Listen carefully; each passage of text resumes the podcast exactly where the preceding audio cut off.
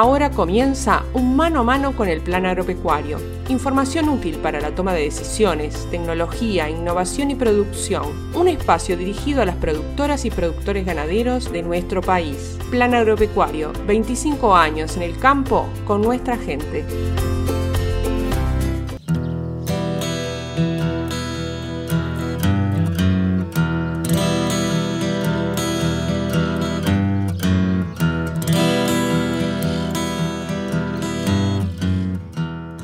Días, amigas y amigos. Bienvenidos a un nuevo programa de mano a mano con el plan agropecuario. Hoy un programa de los que nos gustan, con la palabra de técnico, con la palabra de productores. Vamos a estar charlando sobre el proyecto Gestión del Pasto, este proyecto en el cual hace varios días que venimos este, machacando, interviniendo, eh, ya que se vienen realizando los talleres de primavera, los primeros talleres de este proyecto que tiene una duración de cinco años, donde se mensura, se mide pasturas, pesos, condiciones corporales, bueno, y eso se va a estar asociando a las decisiones, a los resultados productivos, a los resultados económicos en el marco de este FPTA cofinanciado por INEA y obviamente por el plan agropecuario. En este marco visitamos el predio Cebollatí de la familia de Brum, de Daniel y Diego de Brum, quienes nos recibieron afectuosamente y amablemente en ese lugar con quien compartimos una, una jornada espectacular y donde este, pudimos intercambiar justamente con Betina Cópula, quien es la técnica del plan agropecuario en ese departamento, con Santiago Altí, quien es el técnico que está monitoreando el predio en el marco de este proyecto, y bueno, con el productor, obviamente, Daniel de Brum, y una productora de la zona, Nair Pomata, que participó como oyente, como gestora del pasto, en el marco de este proyecto. En el mismo taller, en la misma jornada y actividad, conversamos con una asalariada rural de la zona de Pirarajá. Algo no tan común, pero queríamos destacarlo ya que estamos en el mes de la mujer y hace pocos días se celebró el Día Internacional de la Mujer Rural. Por eso queríamos conocer esta experiencia y estuvimos conversando en este marco con Karen Rodríguez, quien es una asalariada rural de esa zona de un predio ganadero de Piraraja. Pero sin más que agregar, vamos directamente a la palabra de los protagonistas de la jornada.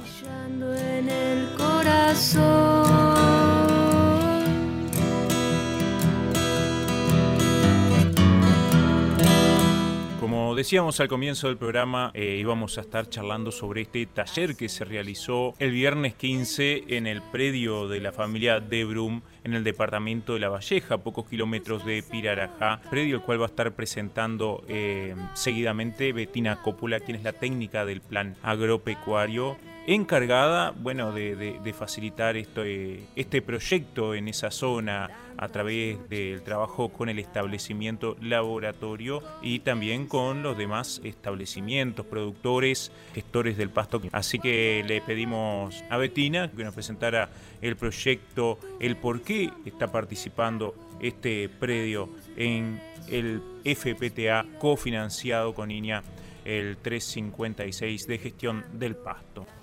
Nos encontramos en el establecimiento Cebollatí, este, que está en Pirarajá, a unos 20 kilómetros de la, ciudad de Pirarajá, este, en el establecimiento de La Valleja. Este establecimiento de la familia de Daniel de Brum, que amablemente este, nos abrió sus puertas para poder este, llevar a cabo este proyecto de gestión del pasto. Y bueno, y aquí es donde vamos a estar este, en uno de los predios laboratorios seleccionados para gestión del pasto.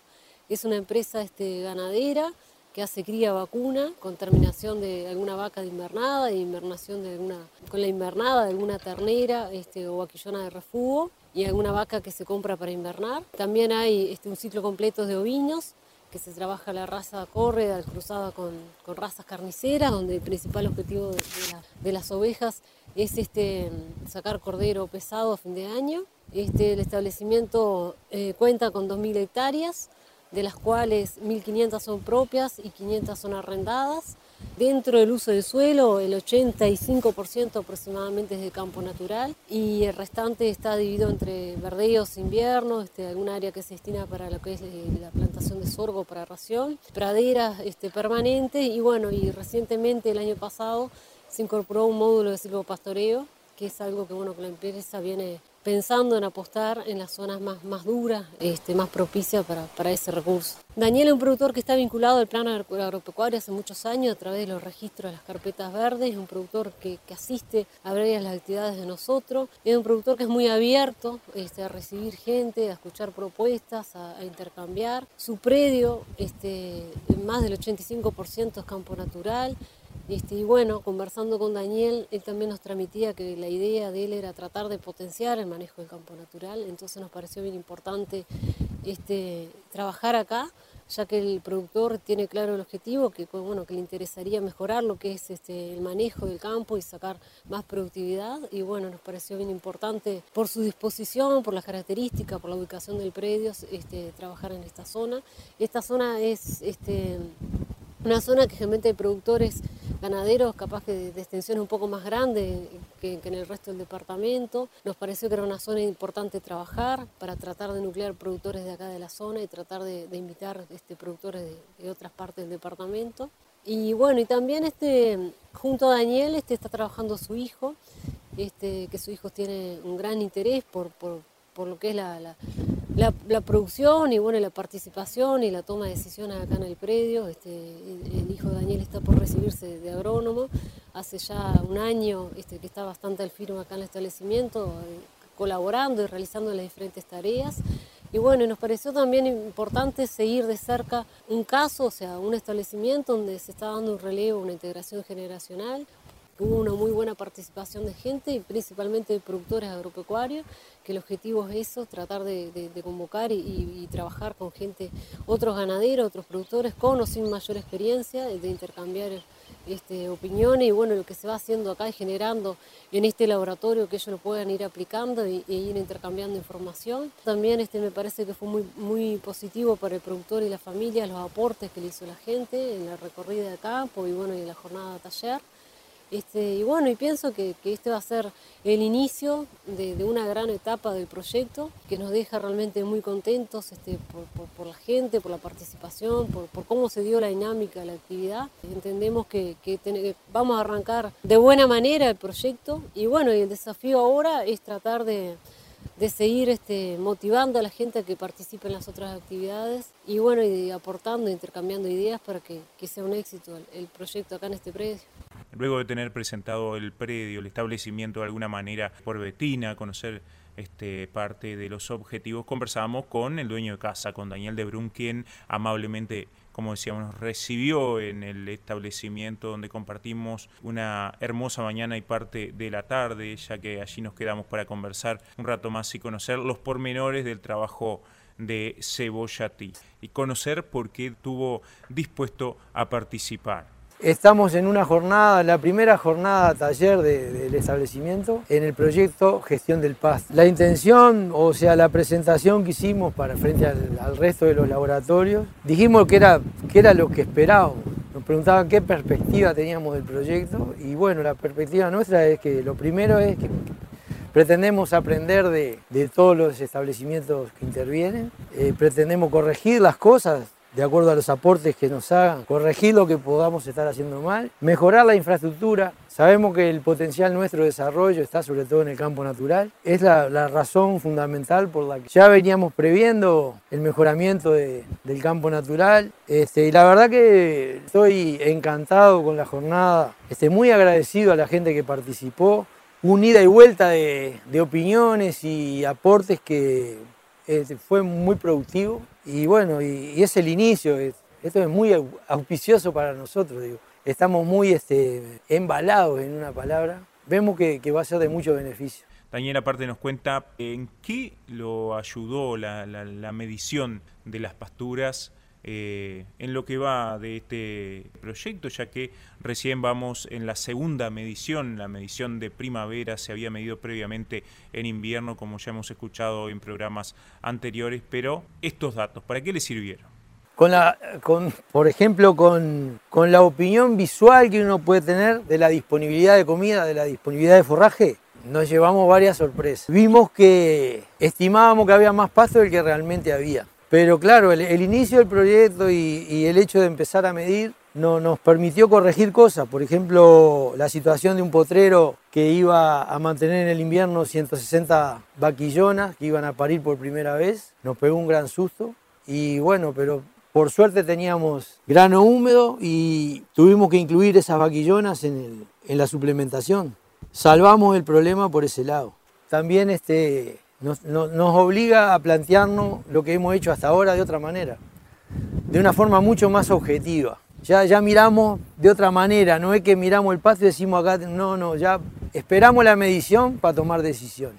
Sí exige más dedicación, digo, pero el hecho de querer participar y, y de nutrirnos de esto, somos conscientes que esto, el proyecto a nosotros dinero no nos da, lo que nos da es conocimiento y que tiene, es mucho más importante que el dinero. Es un insumo que, que, no tiene precio, o sea, vamos a crecer en base al conocimiento eh, yo destaqué en la jornada una de las eh, virtudes, una de las fortalezas que tiene esta empresa, que es el personal comprometido con el trabajo. Y lo vuelvo a destacar, y es un insumo que precisamos para el proyecto. Tiene que haber compromiso tanto de los productores como, eh, como del personal, porque hay veces que hay que hacer cosas donde los técnicos no están y hay que pesar el ganado, hay que medir condición corporal. O sea, cuando tenés personal dispuesto, esas cosas se pueden hacer. Al finalizar la jornada hubo ahí un, taller y este y en ese intercambio que tú decías, ¿qué aspecto vos decís, bueno, esto, esto no lo tenía en cuenta, esto lo podría tener en cuenta, esto lo podía agregar de acuerdo a la realidad tuya, que es totalmente distinta a, la que puede venir un productor, un grupo de productores, gente afuera que ve, que ve el panorama en, dos horas? Eh, lo primero a destacar es que vino gente que funciona en grupos, que es una carencia que vemos acá en la zona. O sea, yo le decía que tenía una sana envidia de, ver esos grupos de productores que venían, que llegaban juntos y hacían los aportes, ¿no? ricos aportes que, me dejaron pensando mucho. Vos me preguntabas qué, a, qué me podía referir, cosas que me, que me pegaron directamente, por ejemplo el maíz el tema de suplementar con maíz, integrar el maíz en lugar de sorgo. Otra de las cosas que me, dejó pensando fue el tema de la suplementación de las terneras, que para, sabemos que las terneras arrancaron con 150 y terminaron con 191 kilos. Y yo ya estoy pensando el año que viene hacer una alimentación o preparar la comida en forma diferenciada de las terneras comprar un núcleo proteico y agregárselo a ese alimento que nosotros fabricamos acá en la empresa, con maquinaria nuestra y con todo, a un bajo costo, me, quedó picando de, las devoluciones. Por supuesto que yo quiero agradecer a todos los participantes del grupo, pues también este, hubo devoluciones que me emocionaron mucho. Alguien tiene que hacer las mediciones y de hecho alguien las hace como es Santiago Alti, quien es ingeniero agrónomo, contratado con el fin específico de realizar las mediciones de condición corporal, de peso y también de pasturas.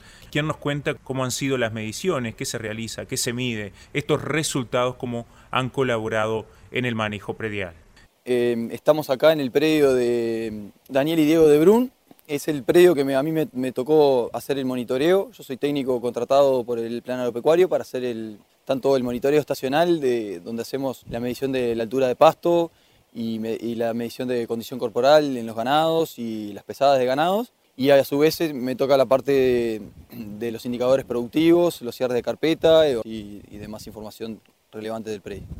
De la información que relevo, eh, yendo por partes, está la del monitoreo estacional, que está a la altura de pasto. La altura de pasto se releva bueno, con una regla sencilla, se determina un número de medidas por potrero que tienen que ser entre 30 y 40 en potreros eh, hasta, hasta 100 hectáreas y de, más de 100 hectáreas hay que, hay que empezar a duplicarle la cantidad de muestras para que, para que sea representativo del, área que estamos eh, midiendo. Bueno, medimos los centímetros a donde se hace más denso el, tapiz eh, y eso se convierte a los kilos de materia seca, o sea, kilos de comida que realmente tienen energía para el ganado. Eh, nosotros como medimos todos los potreros y, además los medimos en, cada estación, los medimos por los mismos lugares, entonces vamos a ver la evolución de cada potrero en las distintas estaciones. Y además tenemos el, ganado, por otro lado, la cantidad de ganado de las distintas categorías y, y distintas especies, con su peso y con su condición corporal asociada. Eso nos da una idea de qué requerimientos hay, o sea, cuánta comida vamos a necesitar. Entonces, como por un lado medimos la cantidad de comida en pasto y todo lo que sean reservas u otras cosas también las integramos a la cuenta. Y por otro lado tenemos los requerimientos de ese ganado integramos las dos para calcular un índice, a ver qué tan bien estamos con nuestro plato de comida a servirle al, ganado para esa, estación. Con estos datos, Daniel y Diego tienen una herramienta muy interesante para tomar decisiones en cuanto al manejo de las cargas, o sea, qué hacer si, precisan aportar comida externa al predio, si, si precisan sacar algún ganado a pastoreo, porque eh, les falta o al revés, si les está sobrando la comida y podrían tomar, tomar más ganado, sea en el régimen que sea. Es decir, es una forma de ajustar la carga que es una de las variables más importantes de manejo en, los sistemas de producción extensiva. Santiago nos cuenta cuáles fueron las conclusiones que pudo sacar a partir de estas mediciones y qué manejos se pudieron realizar a partir de estos resultados. Bueno, eh, primero que nada, en la, primera medida encontramos una altura del tapiz este, relativamente baja, pero muy razonable para cómo se manejan los campos en la zona y, y demás. Entramos con 3,6 centímetros de promedio en toda el área al invierno y a la salida del invierno había menos, o sea, se fue consumiendo ese pasto y no, hubo crecimiento, salvo en algunas pasturas, pero en la, parte de campo natural no hubo crecimiento, por lo tanto eso fue decreciendo y, es totalmente razonable. La, performance del ganado no estaba previsto que cayera demasiado porque, porque en realidad ese cálculo del plato de comida que hicimos nos dio bien y, de hecho eso se confirmó, el ganado no perdió estado y, lo, pudimos ver hoy en, la jornada que, mantuvo estado y está muy bueno. Y la verdad que desde, el principio le ha servido a, Daniel y Diego para tomar decisiones. Primero para darse cuenta eh, que estaban entrando al invierno, por ejemplo, con, una buena condición, pero para hacer pequeños ajustes a nivel de, bueno, este potrero está con menos, este potrero está con más, este potrero no te va a aguantar porque tenemos, no, no, da la comida para que pasen todo el invierno esa categoría. Entonces, pequeñas decisiones que, porque la cuenta general daba bien, pero a nivel de, potrero, de categoría, había ajustes para hacer y lo pudieron hacer eh, respecto de eso. Si hubieran tenido que tomar decisiones este, más drásticas porque la cuenta hubiera dado distinto, estoy seguro que también lo hubieran hecho porque lo, lo miraron y estaban muy interesados en saber qué daba este índice para tomar decisiones en función de eso. También conversamos con una productora que estuvo presente en esta jornada, productora de la zona, Nair Pomata, quien nos cuenta por qué se interesó en participar en este taller. Mi nombre es Nair Pomata y soy pequeña productora rural de acá, de Retamosa, La Valleja. Tengo más o menos 700 hectáreas en total entre las propiedades y arrendadas. Hago un ciclo completo. Yo estoy acá porque es un monitoreo, el monitoreo del pasto. ¿no? Y entonces es una cosa nueva que de repente ha tenido un a uno como productor le dicen que tiene que medir no sé cuántas veces el pasto, entonces le es como difícil racionalizar. Entonces, por eso quise venir para compenetrarme más de, de esa forma de manejar el establecimiento. Por ahora son solo cuatro medidas al año, que de repente este, teóricamente deberían ser más, pero después uno se empieza a acostumbrar a hacer las cosas, porque al principio uno tiene o miedo o reacciones adversas a lo nuevo. Y ahora no.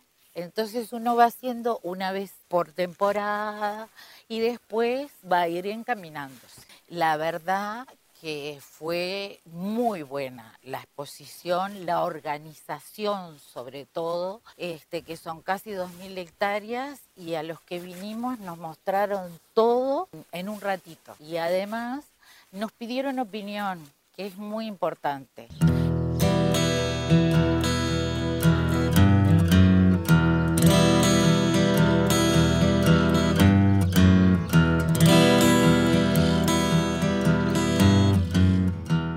Bueno, siempre es bueno tener las palabras de los actores, de los productores, de los técnicos, cómo este proyecto está aportando a aquellos predios laboratorios que son el centro, el foco eh, donde se aterriza el proyecto, pero también cómo este proyecto aporta a los gestores del pasto, a estos productores que rodean este predio laboratorio, más que valiosa la palabra de todos ellos para bueno, seguir este, incorporando información y conociendo más de qué se trata este programa, este proyecto.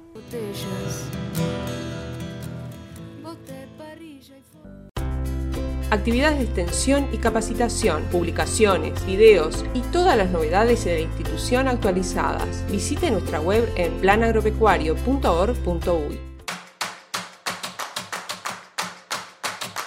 Tengo un imán contigo, tengo un imán contigo, no consigo despegarme. En el marco de este taller realizado en Cebollatí, allí en Pirarajá, tuvimos la oportunidad de conversar con una asalariada rural de la zona justamente. Nos llamó la atención y nos gustaba destacar este trabajo que viene realizando. En particular ya que estamos en este mes tan identificado con la mujer y en particular teniendo en cuenta que hace algunos días se festejó, conmemoró el Día Internacional de la Mujer Rural. Y bueno, en las palabras de Karen Rodríguez, quien es esta joven asalariada rural de la zona, bueno, queríamos escuchar su experiencia, cómo viene trabajando, qué realiza, sus particularidades en su labor, tal vez pensando desde un lugar este, muy conservador, ya que es personal de un establecimiento agropecuario que hace un tiempo viene trabajando, hija de productores, como van a estar escuchando, de productores de Cerro Largo, pero que se afincó en esa zona del norte del departamento de La Valleja. Nos gustaba compartir con todas y todos ustedes justamente este testimonio de una trabajadora del campo que también te buscaba seguir aprendiendo a partir bueno, de este evento que se realizó allí en Cebollati. Mi nombre es Karen Rodríguez, tengo 26 años, soy oriunda de Cerro Largo, de Puntas de Tacuarí, de la sexta sesión. Eh, nací y me crié ahí, mis padres son productores rurales. Eh, después vine a estudiar a la Escuela Agraria de Pirarajá, hice dos años. Después hice dos años más en 33. Bueno, después me casé y me estoy radicada en Pirarajá. Tengo dos hijos, uno de cuatro años y una nenita de seis, Faustina y Gavino. Actualmente estoy trabajando en el establecimiento rural El Chilcal. Y bueno, yo hago toda la tarea de campo, que generalmente la su nombre, es recorrer el campo, bueno, todo el, trabajo con animales, todo lo hago yo sola. Me llamaron para hacer una suplencia de 10 días porque el señor que estaba trabajando se había lastimado y bueno, después por otras razones de salud de, él, eh, actualmente sigo trabajando, hace 8 meses ya que estoy. De, de, conllevar la vida familiar de trabajo, no sé, de 8 horas, ¿cómo, cómo llevas? Por suerte cuento con la abuela de los chiquilines que me da una mano impresionante. Yo me levanto, los levanto a ellos, hago parte de la tarea de la casa mientras ellos están ahí. A su vez tengo gallinas, conejos, le doy toda la, comida a, los, animales en casa. Los dejo en la casa de la abuela, me voy a trabajar. Trato de cumplir las cuatro horas de mañana, no siempre lo logro porque está llego, ordeño, todo eso. Después al mediodía vuelvo, les preparo el almuerzo de los chiquilines, los dejo en la escuela, eh, los levanto los dejo en la escuela y me voy a trabajar de nuevo. Y en la tarde los levanta el padre y, yo sigo trabajando hasta casi la noche, a veces me agarra la noche y eso, pero está, de tarde de noche vuelvo para casa y al otro día otra vez lo mismo. El campo muchas veces no tiene horario, uno los hace cuando puede, cuando no tiene horario pues, se compatibiliza igual. Yo, por ejemplo, en el tiempo de parición, de noche todos los días me iba, porque eh, nosotros juntamos las ovejas por el tema de los zorros, que nos dieron una paliza impresionante. Entonces todos los días teníamos que, largábamos la majada de mañana, eh, de noche se traía de dos potreros diferentes, que todo eso lleva un trabajo, porque con corderos chicos, que un poco por delante, otro poco caminando y todo eso, te lleva un tiempo y a su vez después empezaron a parir las vacas, o sea, más tiempo todavía, pero bueno, por lo general siempre termino de noche. Digo, conozco pocas personas, pocas mujeres que estén trabajando de, asalariado rural, porque el trabajo de asalariado rural y no, en realidad no es una situación normal. Para mí sí es normal, porque yo desde chica siempre preferí salir al campo con mi padre y no quedarme en casa ayudando a mi madre. Por ejemplo, cuando estaba era chica y dice, mamá, estoy aburrida porque mi padre no me llevaba al campo, a veces porque eran campos lejos y porque allá zona de sierra muy quebrada y todo eso, y, ta, y en invierno no me llevaban porque era chica. Y dice, ah, ponete a hacer algo. No, eh, a mí no me gusta en realidad mucho la tarea de qué hacen las mujeres en una casa. Pero está, para mí es normal, pero en realidad si, si vos mirás a nivel general no es normal y todo el mundo me pregunta, ¿cómo haces vos sola? Y yo qué sé, será porque me crié en eso, ya tengo costumbre, eh, estudié también un poco para eso, pero ta, y hay, hay gente que no se explica cómo puedo hacer yo el trabajo sola obviamente, a veces en casos puntuales, por ejemplo, no sé, se me atracó una vaca un día y no, pude, no podía sacarlo y tal, llamé a mi compañero y él me fue a ayudar, pero además, en lo que puedo me manejo yo sola. Hay casos puntuales, por ejemplo, que si justo cae en fin de semana, él va y me da una mano, pero si tengo que hacerlo sola no tengo ningún problema. ¿Alguna vez tuviste algún inconveniente que vos lo sientas por ser mujer? Y, o sea, yo no, no, no, no soy de esas personas, viste, que como que dicen, ah, yo soy mujer, no puedo. No, yo sí puedo. No, no tengo una cierta limitante por ser mujer, ¿me entendés? Yo digo, yo si cualquier trabajo para mí es para cualquier persona, entonces vos tenés que ponértelo en vos, decir yo puedo y hacerlo, buscar la manera que vos podés hacerlo siempre. Te podrá dar un poquito más trabajo, por ejemplo en un trabajo de fuerza, porque obviamente una mujer no tiene la fuerza que tiene un hombre generalmente, pero hay maneras y lo haces igual. ¿Ves que hay más mujeres que están trabajando más en el campo? Sí, sí, por ejemplo ahí en Pirarajá hay otra señora, Amanda Melgar, que ella también trabaja, eh, no sí, en eh, o sea, trabaja en establecimientos rurales también, pero ella reside en, en Pirarajá y, ta, y va y recorre los campos y eso también. Y después hay otras chiquilinas ahí que también tienen, son como mini, pequeñas productoras y y están ahí en la vuelta también. Un poco también pasa porque te guste, ¿no? Porque te tiene que gustar el campo para que vos estés, porque si no te gusta, para mí no. Y pero sí, también ¿eh? pasan por, para mí por ahí, por decir yo puedo y no minimizarte por decir yo soy mujer y el, el, trabajo de campo es solo para los hombres. Para mí cualquier trabajo es para cualquier persona y no pasa por género, es como los colores. Para mí los colores no tienen género tampoco. ¿A tu niña le recomendarías o incentivarías para que trabajara en el campo? Sí, mi niña no le gusta, respeto. Ella me dice que va a ser maestra, eh, respeto. Por ejemplo, yo tengo una hermana y ahora, después de grande, está más vinculada para el campo. De chica veía una vaca y disparaba, así. O sea, nunca le gustó mucho. Y ta, y mi hija pinta para ser igual a, a la tía, que ella me pelea. Y ta, o sea, yo la respeto si ella no le gusta el campo, que no le gusta el campo. Ahora mi niño sí. O sea, también respetaría si él por ser varón no le gusta el campo, no sé, quiere ser futbolista o lo que sea. Entonces yo le respeto. Ella, por ejemplo, ella va allá conmigo a trabajar a veces que algún día que la llevo y anda a caballo y está con las ovejas y le enseño si me pregunta. Pero está, respeto, si ella quiere ser maestra, que sea maestra. Amigas y amigos, ha sido un gusto haber compartido otro programa de mano a mano con el plan agropecuario en este fin de semana, eh, esperando reencontrarnos próximamente eh, como es tradicional para compartir esta media hora de información pensada para el sector ganadero, más precisamente para las ganaderas y ganaderos de nuestro país. Eh, saludamos a quienes nos escuchan a través de Radio Carve, a través de Radio Tabaré y también La Hora del Campo. Nosotros los esperamos el próximo fin de semana. Nos encontramos para continuar compartiendo información y poniendo a su disposición herramientas para la producción ganadera de nuestro país. Plan Agropecuario, 25 años en el campo con nuestra gente.